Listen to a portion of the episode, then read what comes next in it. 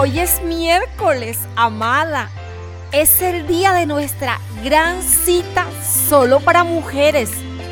Te estaré esperando hoy a las 8 de la noche.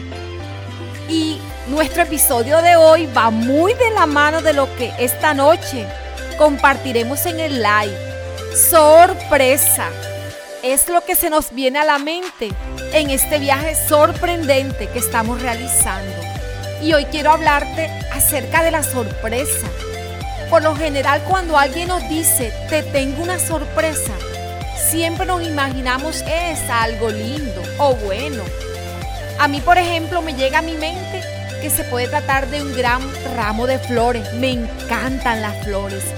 Que alguien me las envíe, sobre todo mi esposo.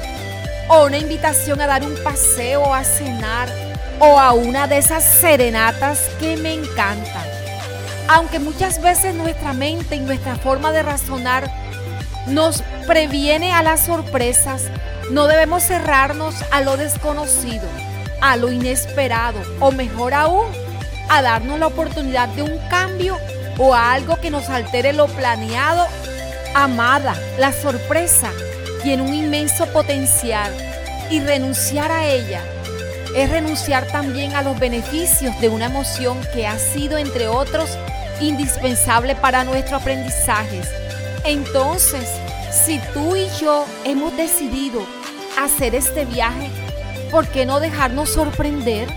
Déjate sorprender por cada detalle que te trae cada día o que te muestre cada lugar al que vayas.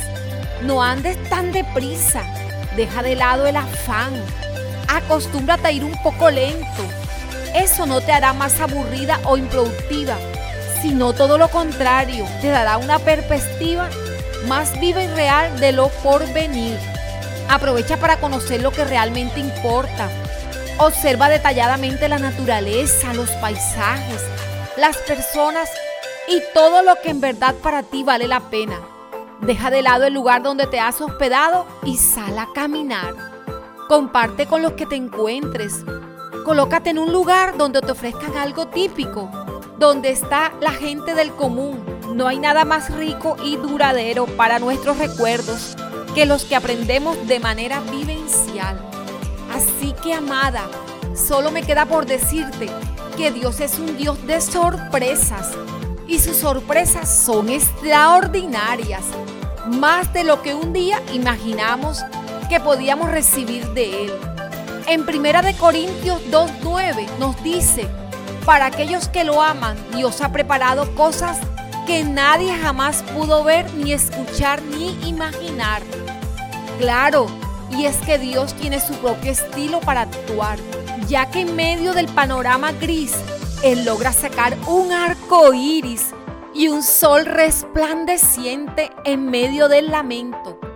Él te saca hoy una sonrisa espectacular en medio de la adversidad. Él crea todas las cosas nuevas. Y es así, así es mi Dios, así es tu Dios, experto en sorpresas. Hoy también te comparto la buena noticia que también nos puedes ver en nuestro canal de YouTube Amadas con Edith. Suscríbete y activa la campanita.